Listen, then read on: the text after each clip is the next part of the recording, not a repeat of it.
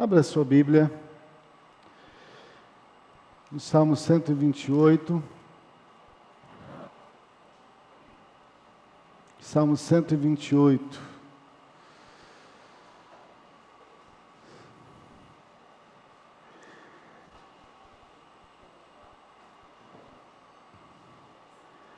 Esse é o, podemos assim dizer, o salmo da família da família de Deus, da família abençoada por Deus. E Deus tem falado muito ao meu coração através desse texto. E eu quero repartir com os irmãos algumas das coisas que Deus tem falado comigo. Nós temos é, visto é, as famílias, como o diabo tem atacado as famílias e tem prevalecido sobre tantas famílias, com seus ardis, com seus dados inflamados, gerando destruição, gerando é, divisão, gerando é, depressão, gerando divórcio, gerando até suicídio. Muitas pessoas estão é, vivendo esse um drama familiar. E esse Salmos 128, é, o salmista, tanto o 127 como o 128, eu considero esses dois salmos como um complementando o outro. E esse salmo fala da felicidade da família que teme a Deus, da família que teme a Deus. E nós vamos dar início nesse estudo, eu já sei que que não vai, não vamos terminar. E se Deus permitir, eu quero é, hoje falar é, sobre o temor a Deus. Temor a Deus. O Salmo começa falando sobre isso.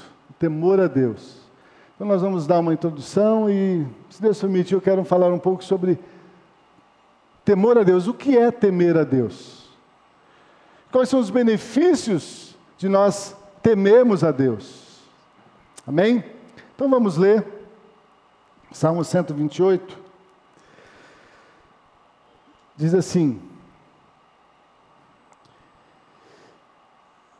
Bem-aventurado aquele que teme ao Senhor e anda nos seus caminhos, pois comerás do trabalho das tuas mãos, feliz será e te irá bem. A tua mulher será como a videira frutífera aos lados da tua casa, os teus filhos como plantas de oliveira a roda da tua mesa. Eis que assim será abençoado o homem que teme ao Senhor. O Senhor te abençoará desde Sião, e tu verás o bem de Jerusalém em todos os dias da tua vida, e verás os filhos de teus filhos, e a paz sobre Israel. Amém?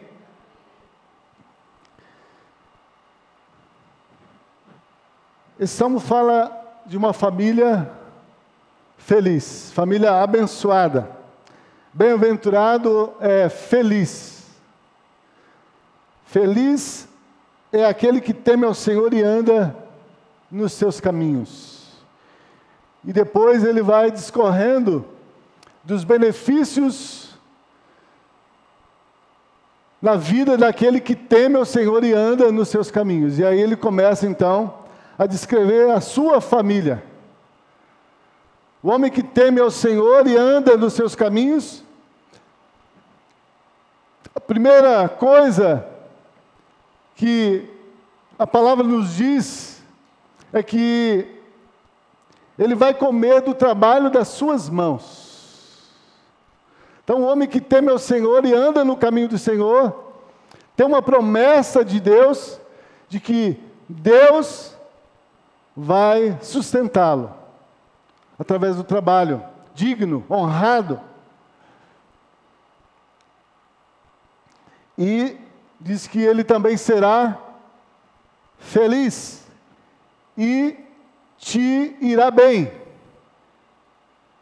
E aí depois ele diz: a tua mulher será como uma videira frutífera aos, la, ao, aos lados da tua casa. Então, o segundo benefício, primeiro é pessoal. Quando você teme ao Senhor e anda nos caminhos do Senhor, o Senhor está dizendo: olha, você, eu vou te abençoar. E eu vou te sustentar. Eu vou suprir as suas necessidades. E eu vou fazer com que você vá bem em tudo que você fizer. Não quer dizer que nós não vamos ter problema, mas você vai bem em tudo que você fizer, em tudo que você passar, porque eu vou estar contigo. O segundo benefício, ele diz que a tua mulher, por isso que eu disse que é o salmo da família. Então, o homem que teme ao Senhor e anda no caminho do Senhor, ele diz: Olha, você será abençoado, você será feliz e você irá bem naquilo que você está planejando. E ele fala: o segundo benefício é a tua mulher. Ele diz que a tua mulher será como videira frutífera. A videira produz o quê? Vinho. O vinho na Bíblia, ele é uma figura da felicidade.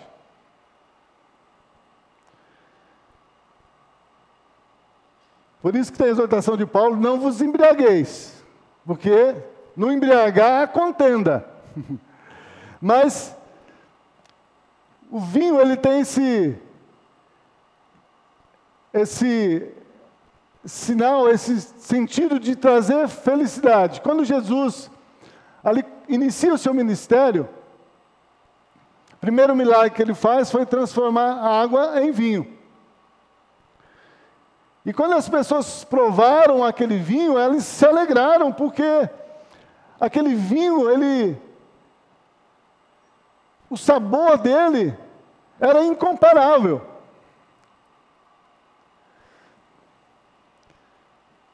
com tudo aquilo que eles já haviam já tomado e experimentado. E ali o texto diz: você, a palavra diz, os, as pessoas disseram ali para ele: você deixou o melhor o último. Geralmente as pessoas deixam o pior por último, mas você deixou o melhor por último. O sentido do ensinamento ali da, dessa passagem não é falar sobre a alegria do vinho, mas falar sobre a alegria de Jesus e do Espírito Santo na nossa vida. O vinho ela produz uma alegria, mas é uma alegria passageira. Mas aquilo que Jesus estava produzindo na vida daqueles homens, daqueles que ali experimentaram, tinha o sentido de mostrar para eles que o que Jesus tem para nós é incomparável com aquilo que o mundo pode nos oferecer. Resolvi fazer essa colocação para não ficar os irmãos pensando, pastor está incentivando a tomar vinho. Não é isso. Mas Jesus, o texto aqui diz que a sua mulher será como uma videira frutífera. Videira frutífera produz uva e o suco de uva, o vinho, então ele traz alegria. Então, então o sentido aqui é que o homem que teme ao Senhor e anda nos seus caminhos, a sua mulher, ela vai ser feliz ao seu lado.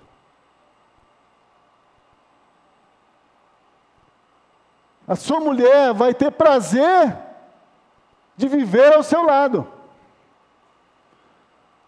A sua mulher vai ter prazer de se submeter a ele como esposo.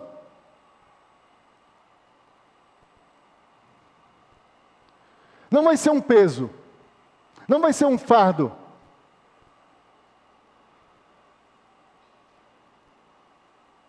Mas vai ser prazeroso. Então ele diz: o homem que teme ao Senhor e anda nos seus caminhos, então diz a sua mulher vai ser feliz ao seu lado. Por isso que diz que ele compara aqui uma videira frutífera. E depois ele se refere aos filhos. Ele diz: E os teus filhos serão como plantas de oliveira à roda da tua mesa. Que, que a oliveira produz? Azeite azeitona, que produz o azeite, e o azeite é um simbolismo, a unção de é, é ungido com azeite. É um simbolismo do que? Do Espírito Santo. O homem que teme ao Senhor e anda nos seus caminhos, comerá do trabalho das tuas mãos, será feliz, tudo irá bem com ele, sua mulher será feliz ao seu lado. Ele diz: os seus filhos serão abençoados, serão ungidos pelo Espírito Santo, serão cheios do Espírito Santo também. Ele diz aqui: os teus filhos como plantas de oliveira à roda da tua mesa. Os seus filhos serão homens de Deus, homens cheios do Espírito Santo, homens que terão prazer na lei do Senhor, para meditar nela dia e noite. Homens que não vão servir ao Senhor por obrigação, por peso, mas vão servir ao Senhor com alegria. Porque é promessa de Deus. Eles vão ser como plantas de oliveira, que produz azeite, que são cheios de azeite, cheios da unção do Espírito.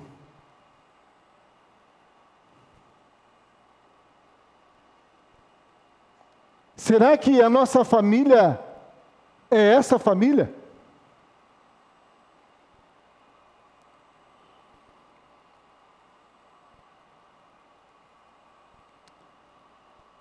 Eis que assim será abençoado o homem que teme ao Senhor.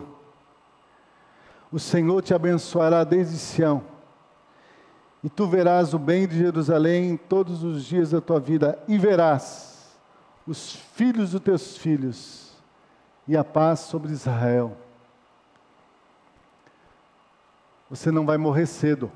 O homem que teme o Senhor e anda nos seus caminhos não vai ter morte prematura. Você vai ver os filhos dos teus filhos. Promessa de Deus.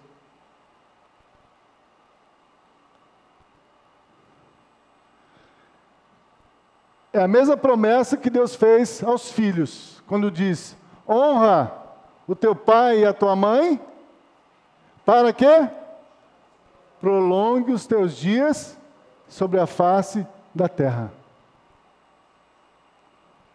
Filho, quer viver longos dias? Quer viver abençoado sobre a face da terra? Honre seus pais. Honre seu pai e a sua mãe. Porque Deus tem uma promessa, diz que vai prolongar os teus dias e você vai ser feliz. Quem não honra o pai ou a mãe, morre cedo. Morre cedo.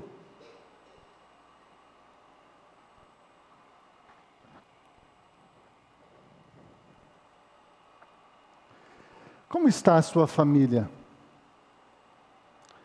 Sua família é feliz? O texto termina dizendo aqui: E verás a paz sobre Israel.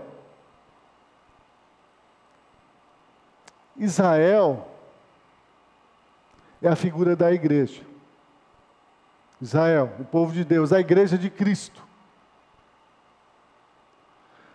Às vezes, irmãos, nós queremos que a igreja, a igreja aqui, o corpo, seja uma igreja forte, uma igreja firme na palavra, uma igreja temente ao Senhor, uma igreja que tenha prazer em servir ao Senhor. E a gente espera que tudo isso aconteça aqui no templo.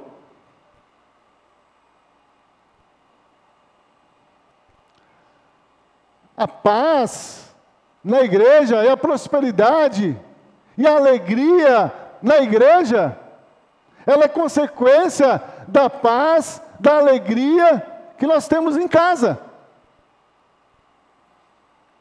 Se nós não temos paz e alegria em casa, no temor a Deus, a igreja também não vai ter, porque a igreja é reflexo. A igreja sou eu, a igreja é você, a igreja somos nós.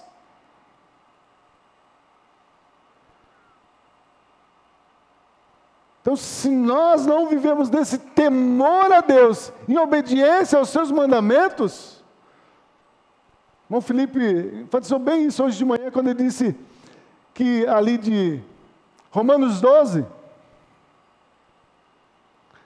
de não nos conformarmos com o mundo, mas permitir que a nossa mente seja renovada pela palavra do Senhor, para que nós possamos experimentar a boa, agradável e perfeita vontade de Deus. Então já está estabelecido por Deus a sua boa, agradável e perfeita vontade para nós, para a nossa família, para o nosso casamento, para os seus filhos. Mas o que precisa mudar é a nossa mente. Temos de parar de pensar com a mente carnal, a mente humana e deixar que a mente de Cristo governe os nossos pensamentos, os nossos sentimentos, as nossas emoções. Porque o apóstolo Paulo disse que nós temos a mente de Cristo. Se nós temos a mente de Cristo, é, porque, é, é para que a cada dia a nossa mente seja renovada pelo conhecimento da palavra, pelo ensino do Espírito Santo a respeito da palavra de Deus para nós.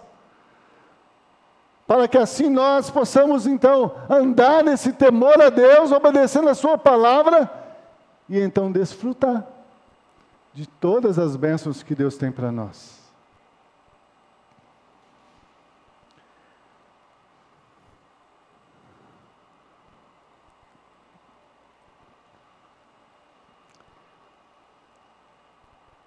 Nesse salmo, se você prestou atenção, Deus fala né, de cinco assuntos, nós já falamos sobre isso.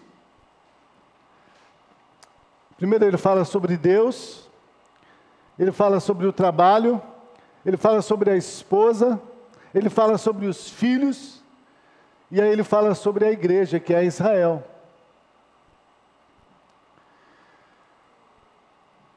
E não é à toa que Deus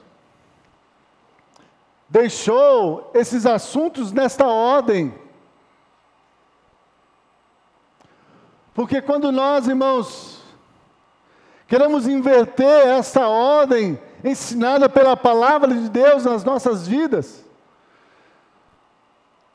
essa ordem de importância, as coisas não dão certo. Mas talvez você pode falar, pastor, mas o senhor falou Deus em primeiro lugar. Aí o senhor falou do trabalho, em segundo lugar. É porque esse salmo, ele está falando sobre família. E quem não trabalha, irmãos, quem não quer trabalhar, não pode ter família. Não pode ter família.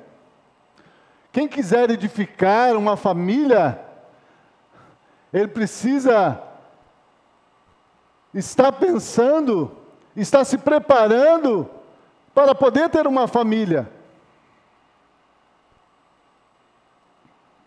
Porque muitas famílias hoje estão desestruturadas.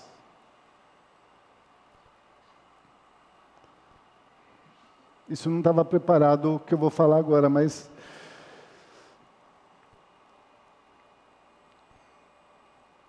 Por que, que o salmo aqui é para o homem? Ele começa falando ao homem. O homem que teme ao Senhor. Então ele diz: ele vai ter um trabalho. Deus vai dar ele trabalho, saúde para trabalhar. Por quê? Porque ele precisa sustentar sua esposa, seus filhos tem acontecido, irmãos, com muitas famílias. Nós, muitas vezes, como pais, não temos ensinado para os nossos filhos esse ensinamento da palavra do Senhor. Do temor a Deus e obediência à Sua palavra. E isso, como consequência, vai gerar na vida deles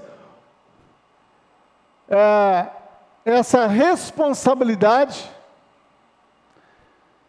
e esse desejo de poder também edificar uma família. E, e quando ele for edificar essa família, se ele está nesse temor do Senhor, nessa obediência à palavra, ele vai entender que a responsabilidade dele, como homem, como servo de Deus, é ser o provedor da sua casa.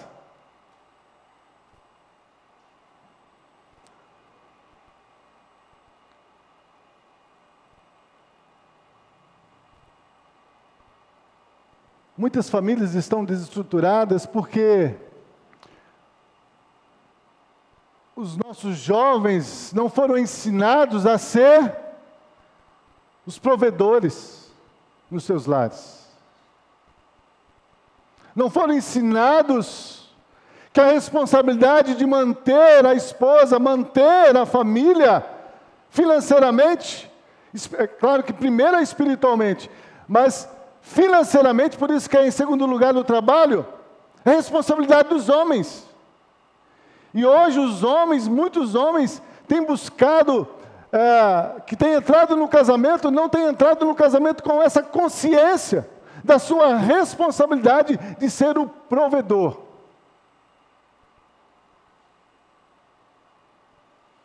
Mas muitas vezes entram no casamento pensando em fazer uma parceria financeira. Olha, nós, vou casar com você, você trabalha, ganha tanto, eu trabalho, ganho tanto. Então, nós vamos usar isso aí para a gente viver bem, viver feliz. Isso é colocar, não é temer a Deus e andar nos seus mandamentos. Isso é confiar no dinheiro. Isso é confiar na força do braço. E porque os homens não estão sendo ensinados a ser provedores, a ter responsabilidade com as suas famílias, com seus filhos. As mulheres precisaram sair para trabalhar. E por isso nós estamos vendo o que está acontecendo aí no mundo: filhos perdidos. Filhos perdidos, porque a família se desestruturou, perdeu aquele sentido que Deus a criou.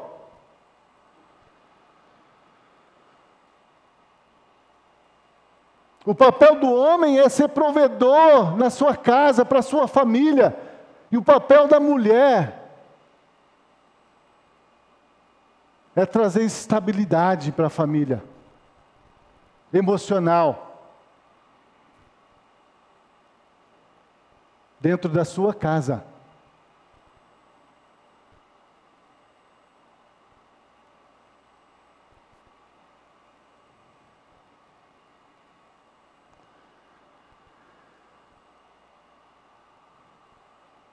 Estão entendendo por que o trabalho está colocado aqui nessa posição?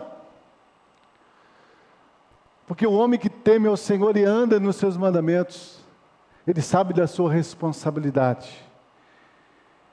E ele vai procurar de todas as formas proteger a sua família. Eu não estou condenando aqui a mulher que trabalha fora, irmãos, porque isso foi porque o homem perdeu essa direção de Deus e hoje está desse jeito. Não estou condenando. Não estou condenando. Minha esposa trabalha fora. Mas desde o momento em que nós entendemos essa realidade de Deus, entendemos o propósito de Deus para nós, para o ministério, nós temos 30 anos de casado. A maior parte desses 30 anos de casado ela ficou sem trabalhar. Quando era necessário cuidar dos nossos filhos, quando foi necessário ela estar comigo no ministério, nos momentos.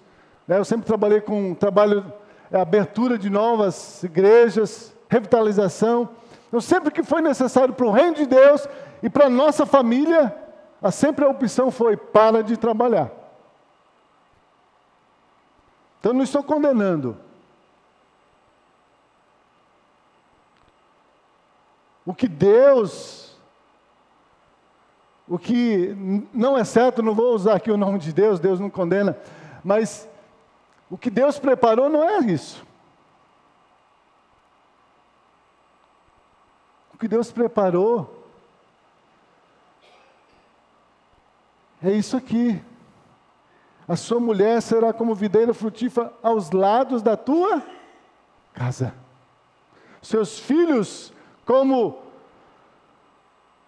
plantas de oliveira à roda da tua mesa. Por que ele usa mesa aqui, irmãos?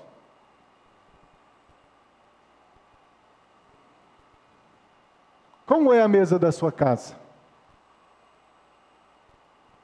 Como é a mesa da sua casa?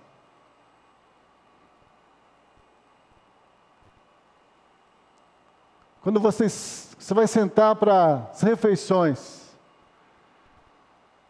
vocês procuram ou se esforçam para fazer as refeições juntas? Você já, já pensou ou parou para pensar o quanto você perdeu ou está perdendo de estar sentando junto com seus filhos, a sua roda na mesa, na hora das refeições, no almoço, do jantar, do café da manhã, para poder ensinar a eles o temor a Deus e os mandamentos do Senhor? Hoje as famílias não fazem mais as refeições juntas. O marido trabalha um horário, a mulher trabalha outro, os filhos saem outro horário para a escola.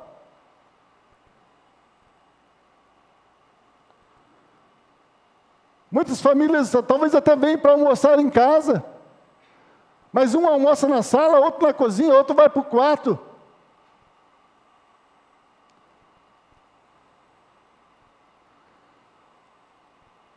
E a responsabilidade é de você, pai de ensinar os seus filhos o temor do Senhor e andar nos caminhos do Senhor.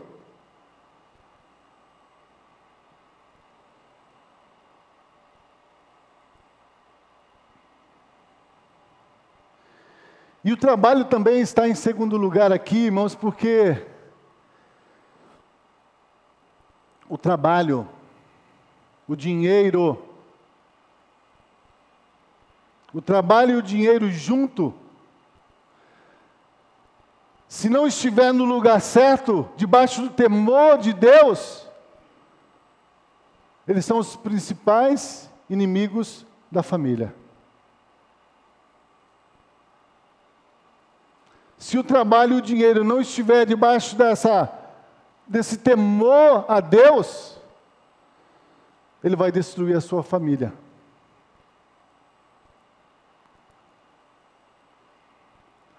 Porque você vai pensar que você precisa trabalhar muito, porque a sua família está crescendo e você tem que trabalhar de dia, de noite, tem que arrumar mais um bico, porque senão você não vai dar conta.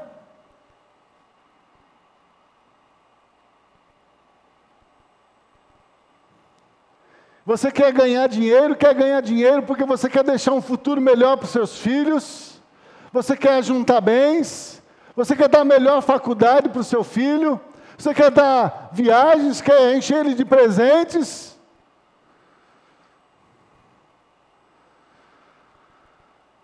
E quando nós fazemos isso, irmãos, sem o temor a Deus, nós somos loucos. O Jesus chama de louco. Louco é aquele que trabalha para juntar coisas para querer guardar neste mundo, mas não tem temor a Deus.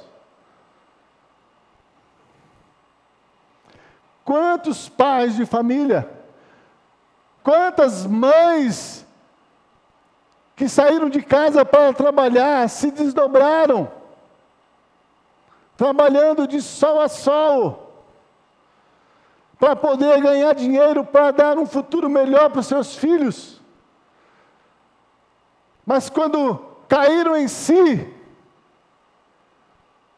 a família já estava destruída, os filhos já estavam perdidos.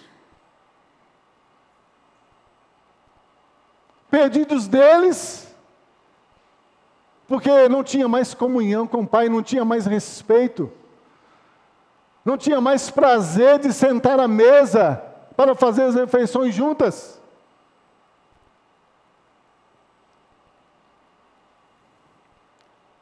Ou está perdido nas drogas, no vício, na prostituição.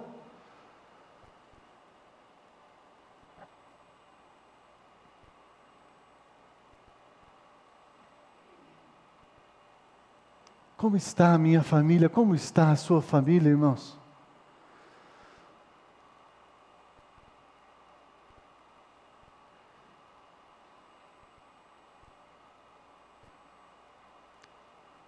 Deus deseja nos ensinar, irmãos, que se desejamos ter uma família abençoada e feliz, é necessário colocar Deus em primeiro lugar na nossa vida.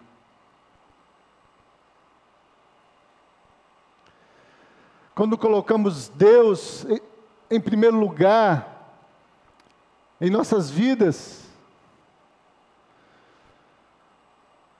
tem uma promessa que o próprio Senhor Jesus Cristo fez para nós, que está lá em Mateus capítulo 6, abre esse texto. Mateus 6, 19.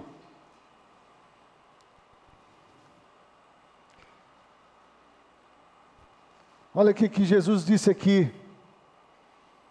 Para aqueles que o temem, para aqueles que estavam seguindo Ele.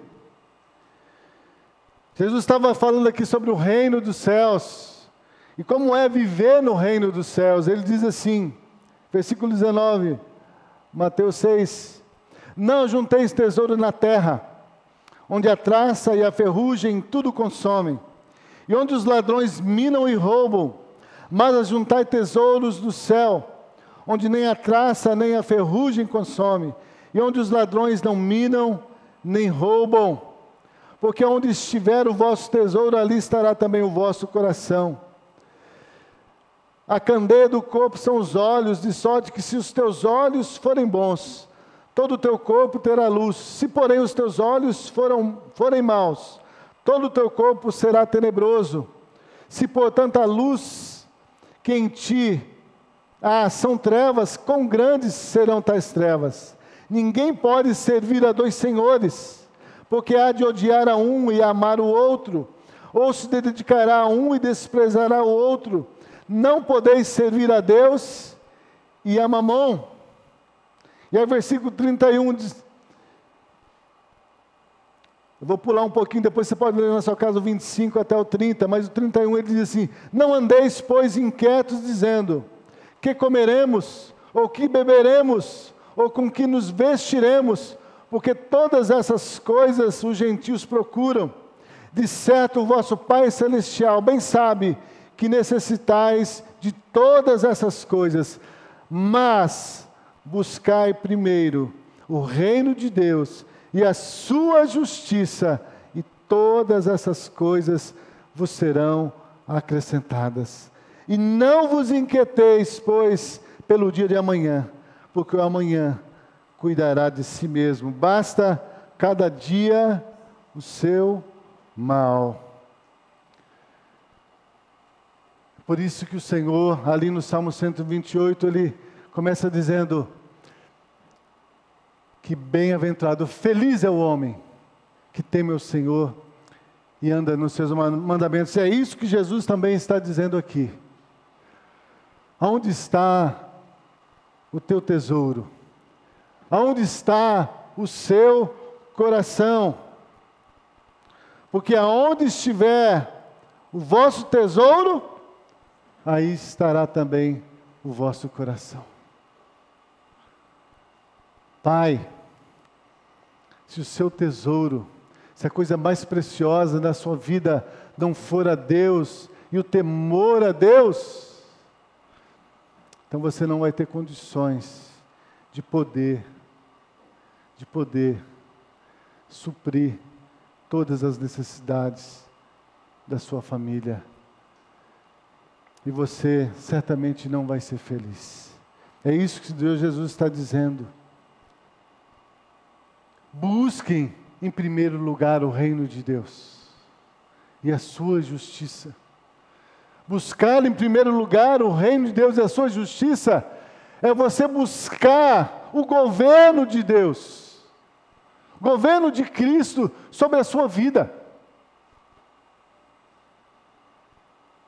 Porque se o governo de Cristo estiver sobre a sua vida, então você vai ser esse homem que teme a Deus e vai andar nos seus caminhos.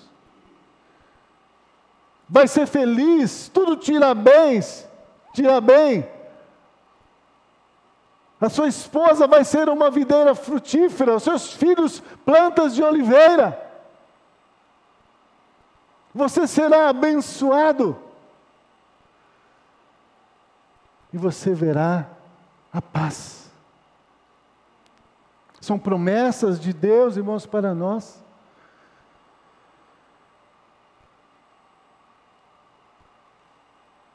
Mas essas promessas de Deus para nós, irmãos, elas estão disponíveis. Mas elas estão disponíveis para aqueles que creem. Nós precisamos entender, irmãos, que as bênçãos de Deus para nós, elas já, todas já nos foram dadas. Mas nós precisamos entender, nós até falamos isso há uns domingos atrás, sobre quando nós estamos falando sobre oração, que nós precisamos saber orar e pedir segundo a vontade de Deus, porque nós não sabemos orar, e quando nós oramos, nós precisamos saber o que Deus tem para nós e pedir segundo a vontade de Deus. Por quê? Porque se nós não pedimos, irmãos, se nós não pedimos, nós não vamos receber. Se nós não buscarmos, nós não vamos achar. Se nós não batemos, nós não vamos encontrar. Deus tem bênçãos para mim, para a sua família para que ela seja feliz, abençoada. Mas muitas vezes você não tem pedido para Deus as bênçãos que Ele tem para você. E por isso você não tem desfrutado. Você não tem escolhido o Senhor para ser essa bênção na sua vida. E por isso você não tem desfrutado. Então as bênçãos do Senhor, elas não são impostas sobre nós. Não são impostas. Deus, quando enviou seu Filho ao mundo para nos salvar, a Bíblia diz que Ele nos amou, de tal maneira que enviou Jesus. Mas Ele não nos obriga a crer em Jesus, a receber a Jesus, a receber o seu amor. Ele diz: Deus enviou, amou o mundo de tal maneira que deu o seu Filho unigênito, para que todo aquele que nele crê eu enviei, ele não disse, eu enviei meu filho e agora vocês têm que crer nele. Não. Eu os abençoei no meu filho com todas as bênçãos espirituais nos lugares celestiais. Agora, você crê? Você quer essa bênção na sua vida? Essa bênção do Evangelho, essa bênção de Cristo, essa bênção desse governo de Jesus sobre a sua vida? Se você não quer, você não vai receber.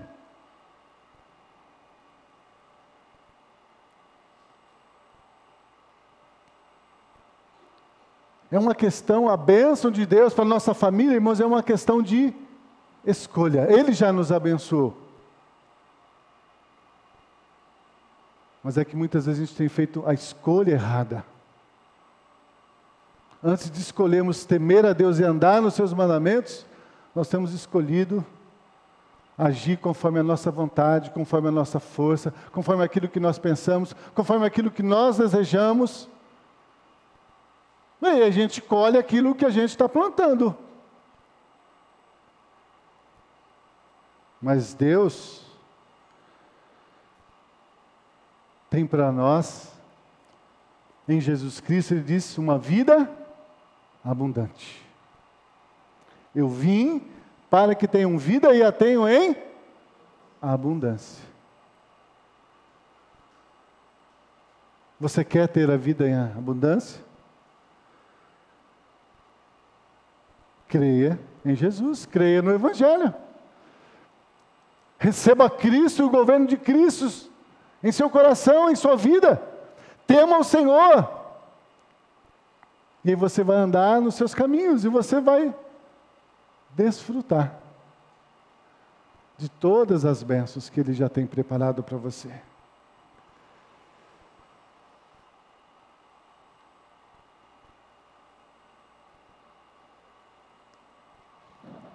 Quando você olha para a história da Bíblia, desde lá de Gênesis, você vai ver que Deus nunca impôs a sua vontade para o homem. Deus sempre propôs para ele uma vida na presença dele. Foi assim com Adão, Deus criou, pôs no jardim, disse: Olha, desfrute de tudo. Tudo é teu. É o jardim das delícias, desfrute. Mas não coma da árvore do fruto do conhecimento do bem e do mal, porque no dia que dela comeres, certamente morrerás. O que, que o homem escolheu? Comer da árvore do conhecimento do bem e do mal.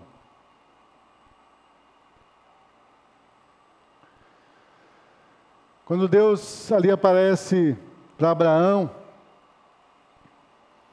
para Noé, sempre Deus, ele vem, revela a sua vontade e diz: Olha, anda na minha presença. E ser perfeito, e eu te abençoarei. Não está na nossa condição, em nós ser perfeito, mas em andar com Deus. É em andar com Deus é que vem a nossa a perfeição, porque Ele é perfeito. Então Deus sempre vem e propõe bênção.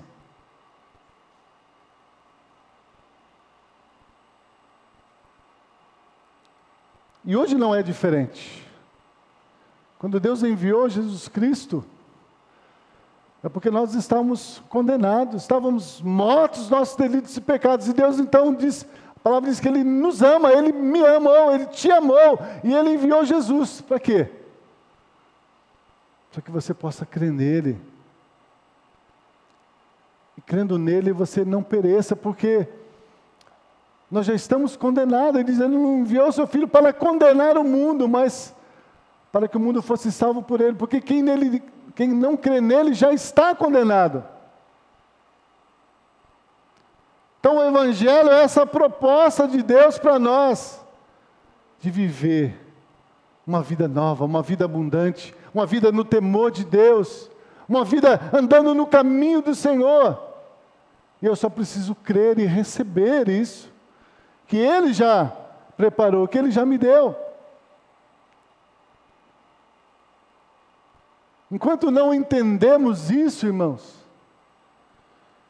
que isso é dádiva, isso é presente, isso é graça, nós vamos ficar mendigando o pão. Mas a Bíblia diz que o justo não vai mendigar o pão. Porque Deus tem preparado para ele uma mesa abundante em Cristo Jesus. Mas eu preciso escolher, escolher a bênção, escolher a Deus. Falta dez minutos para nós terminarmos. E eu disse que nós estaríamos falando sobre esse esse primeiro, essa primeira condição que Deus colocou aqui para a gente ter uma família feliz, que é temer a Deus. Diz: o homem que teme ao Senhor será feliz. Então, o que, que é temer a Deus? Você já parou para pensar sobre isso? Felipe tem falado muito sobre graça. E o temer a Deus tem a ver com a graça.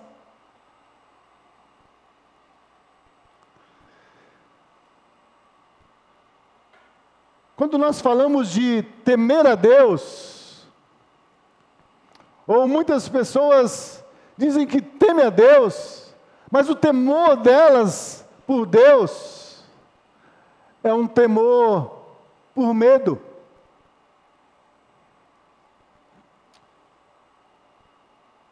E elas temem o Senhor por medo, por quê?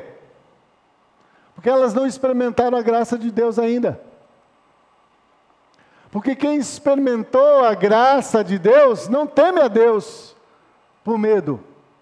Mas quem não experimentou a graça de Deus e vive ainda debaixo da lei, então entende que precisa obedecer a Deus, porque muitas vezes eles pensam: olha, Deus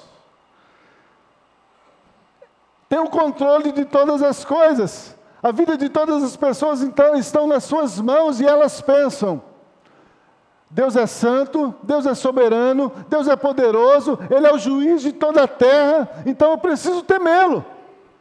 Porque se eu não temer a Deus, eu vou perecer. Se eu não temer a Deus, Deus vai me condenar. Se eu não temer a Deus e andar nos seus mandamentos, Deus, no dia do juízo, vai me separar.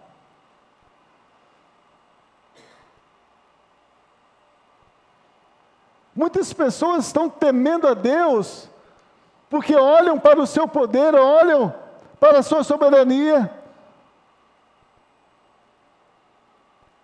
e temem a Deus, porque tem medo das consequências de não temer a Deus. Mas será que Deus deseja que nós o temamos por causa disso?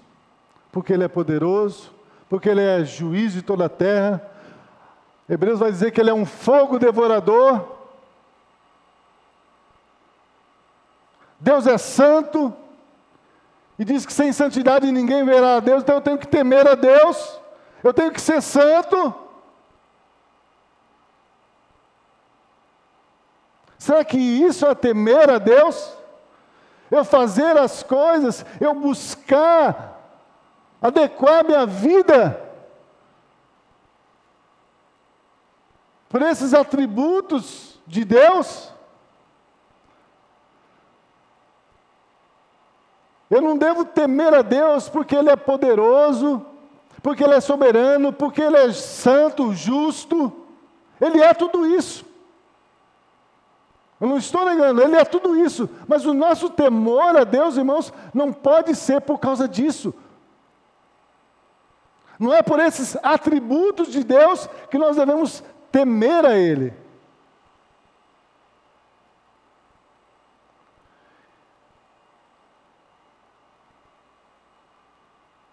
Deus realmente é tudo isso, mas Deus não quer que nós o temamos por isso. Então, como Deus deseja, irmãos, que nós o tememos, temamos?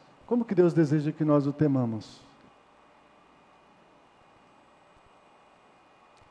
Temer a Deus, irmãos, é andar com Deus.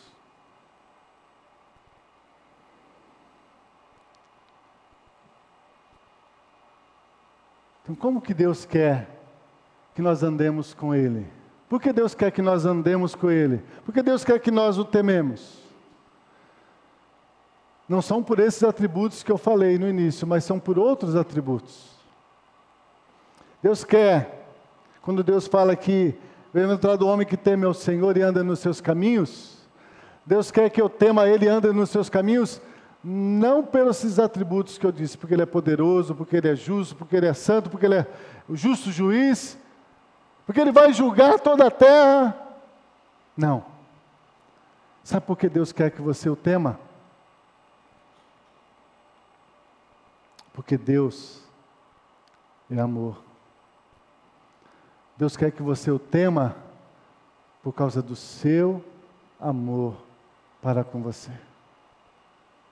Deus não quer que você o tema por medo de alguma consequência que pode vir sobre a sua vida por você desobedecer a Ele. Não.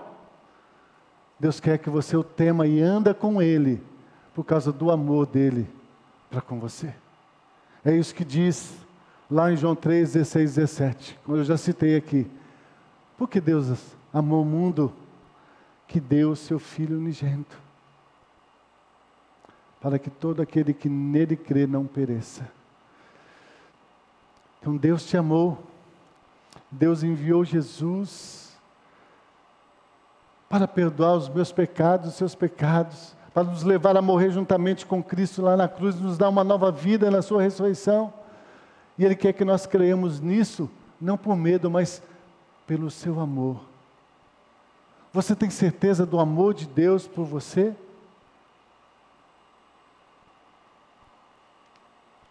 Até que ponto você acha que Deus está disposto a andar com você?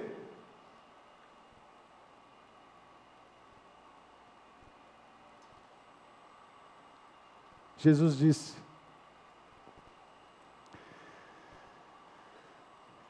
que Ele estaria conosco até quando? Todos os dias até a consumação do século. Sabe que Jesus não sabia que eu e você teríamos fraquezas, cometeríamos pecados, talvez iríamos negá-lo, como os discípulos fizeram, como Pedro fez, os discípulos fizeram abandonando ele. Jesus sabia que isso ia acontecer, Jesus sabe, irmãos, das nossas fraquezas, das nossas limitações. Por isso a Bíblia vai dizer lá em Hebreus que ele foi tentado em tudo e não pecou. Por isso, ele pode se compadecer de nós e nos socorrer nos momentos de necessidade, porque ele sabe o que é ser tentado. Ele sabe o que é ser homem, o que é ser humano, porque ele viveu aqui como homem 100%. Ele sentiu o que nós sentimos. Ele sofreu as tentações que nós sofremos, só que ele não pecou. Então Deus quer que nós o temamos por causa do seu amor.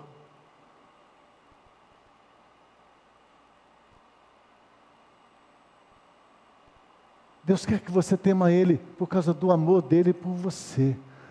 Por isso, Paulo vai dizer: o amor de Cristo me constrange.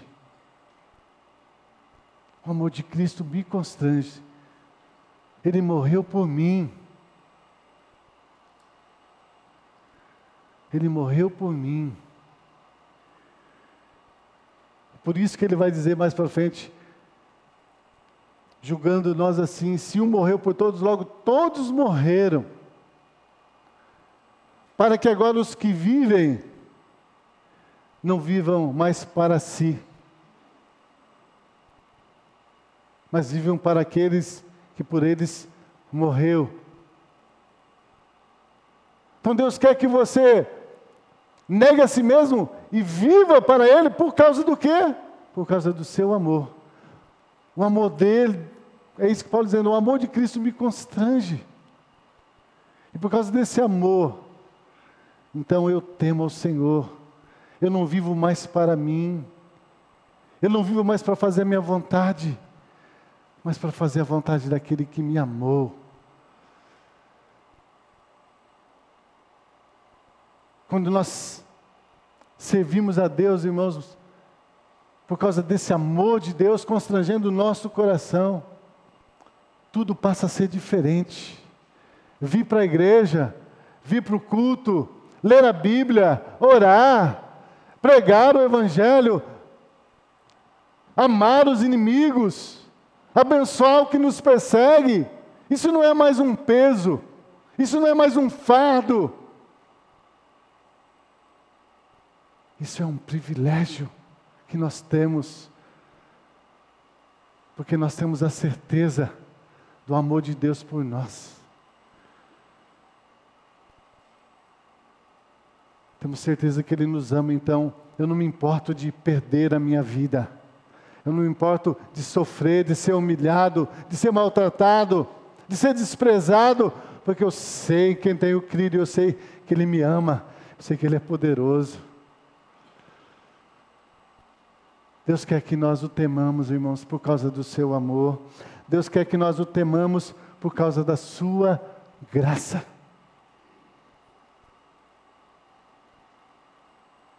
Efésios capítulo 2.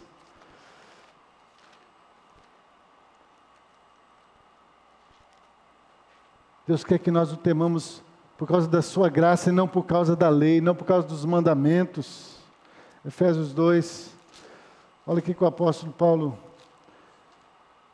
diz aqui.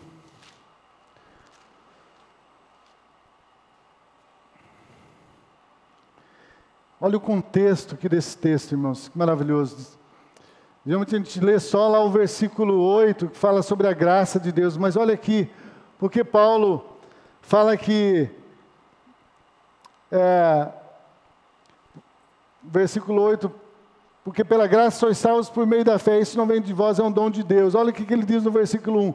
Ele nos vivificou, estando nós, sendo vós, mortos em ofensas e pecados, em que no outro tempo andaste segundo o curso deste mundo, segundo o príncipe das potestades do ar, do espírito que agora opera nos filhos da desobediência, entre os quais todos nós também antes andávamos nos desejos da nossa carne, fazendo a vontade da carne e dos pensamentos, e éramos por natureza filhos da ira, como os outros também.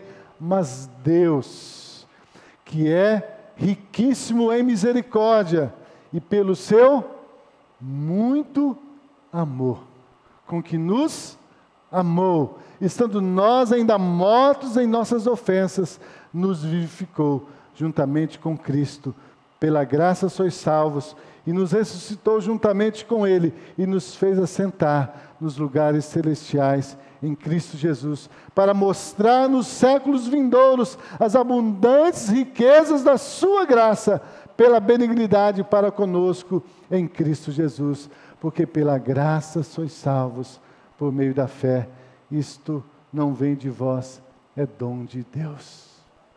Deus quer que nós o temamos por causa dessa graça maravilhosa, que nos aceitou, que nos justificou, que nos santificou, estando nós ainda mortos dos nossos pecados, andando, né, como diz aqui, no curso deste mundo. Mas essa graça maravilhosa nos alcançou nesta condição, para agora nos dar uma nova vida. Então Deus quer que nós o temamos por causa dessa graça. A graça de Deus, ela nos aceita. Ela aceita os pecadores para transformar eles em filhos de Deus, em santos, separados, para viver para a glória de Deus o Pai. Então Deus quer que nós o temamos por causa da sua compaixão.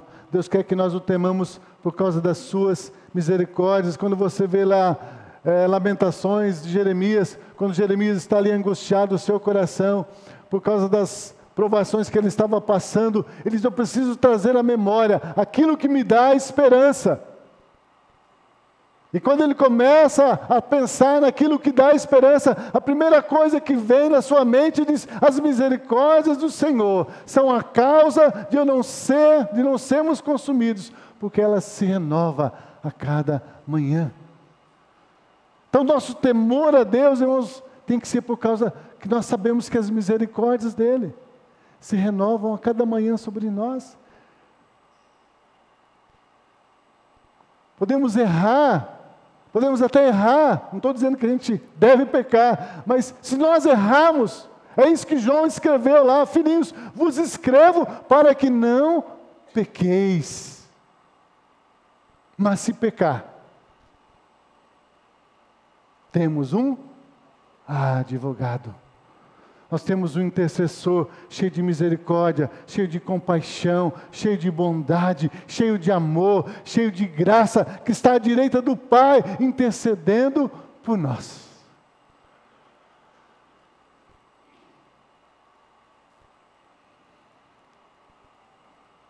Então, temer a Deus é isso. É muito mais do que cumprir mandamentos. Quando Jesus, eu quero encerrar com esse versículo. Quando os fariseus foram perguntar para Jesus qual era o maior dos mandamentos.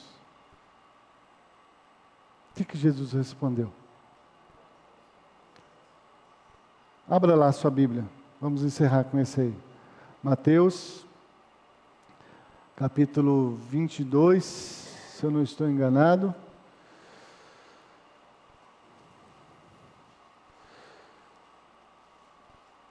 Versículos 35.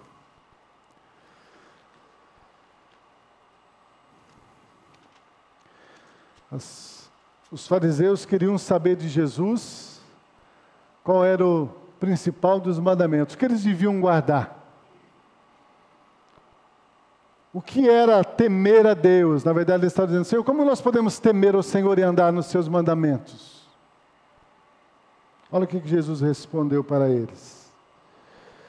22, 35. Então, um deles, doutor da lei, interrogou para o experimentar, dizendo: Mestre, qual é o grande mandamento da lei? E Jesus disse-lhe: Amarás o Senhor teu Deus de todo o teu coração, de toda a tua alma, de todo o teu pensamento. Então, o que é temer a Deus?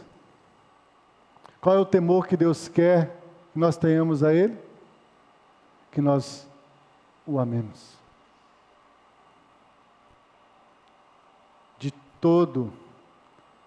Amarás o Senhor teu Deus de todo o teu coração, de toda a tua alma e com todo o teu pensamento, somente. Somente firmada na bondade, no amor, na graça na compaixão, na misericórdia de Deus por nós em Cristo Jesus. Então, irmãos, eu encerro dizendo isto. O que, que Deus quer de você? Quando Ele diz: Se você me temer e andar nos meus caminhos, você será feliz. O que o Senhor quer é só isso. Que você o ame de todo o coração. Você o ame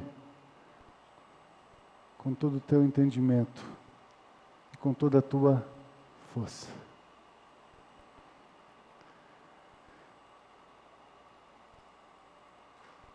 Se nós assim amarmos o Senhor, nós vamos estar ensinando também os nossos filhos a amarem o Senhor. Muitas vezes a gente fica preocupado em querer ensinar né, a palavra de Deus para os nossos filhos. Temos que ensinar. Mas não adianta eu ensinar a palavra de Deus para os meus filhos se eles não verem que eu amo esse Deus dessa palavra de todo o meu coração, com toda a minha força, com todo o meu entendimento. Então, se eu amar o Senhor, então quando eu ensinar, então eles vão estar vendo, vão estar aprendendo. Então, ensine o seu filho a amar a Deus. Eu tenho certeza que ele vai ser bem sucedido, ele vai ser feliz, e a família dele vai ser uma bênção também. A sua família vai ser uma bênção também. Porque enquanto nós não amamos a Deus sobre todas as coisas, irmãos, nós vamos servir a Deus somente por religião, por peso, por obrigação. Deus seja louvado. Em nome de Jesus. Vamos ficar em pé. Vamos orar. Senhor nosso Deus, eu quero te agradecer, Senhor, por podermos estar mais uma vez aqui, como igreja, como igreja na tua presença. Tenho certeza, ó Pai, que cada um aqui viveu essa semana na tua presença, Senhor porque o Senhor disse que estaria conosco todos os dias. E se nós estamos aqui é porque o Senhor está em nós. Que nós possamos, ó Deus, cada dia nos lembrar disso, Senhor. Que o Senhor está conosco, que o Senhor nos ama e que o Senhor quer também, ó Deus, que nós o amemos de todo o nosso coração, com toda a nossa força, com todo o nosso entendimento porque só assim, Senhor, vamos poder nascer de novo e andar, ó Deus, como nova criatura, como filho de Deus, em obediência à Sua palavra. Opera, opera em nós, ó Pai, opera em nós cada dia, pelo poder da Tua palavra, pelo ensino do Teu Espírito Santo. Ensina-nos cada dia mais a temer o Senhor e amar o Senhor de todo o nosso coração. Assim como o teu filho nos amou, nós também possamos amar. Amar o Senhor e amar o nosso próximo, Senhor. Essa é a oração que nós fazemos em o um nome de Jesus Cristo. Amém.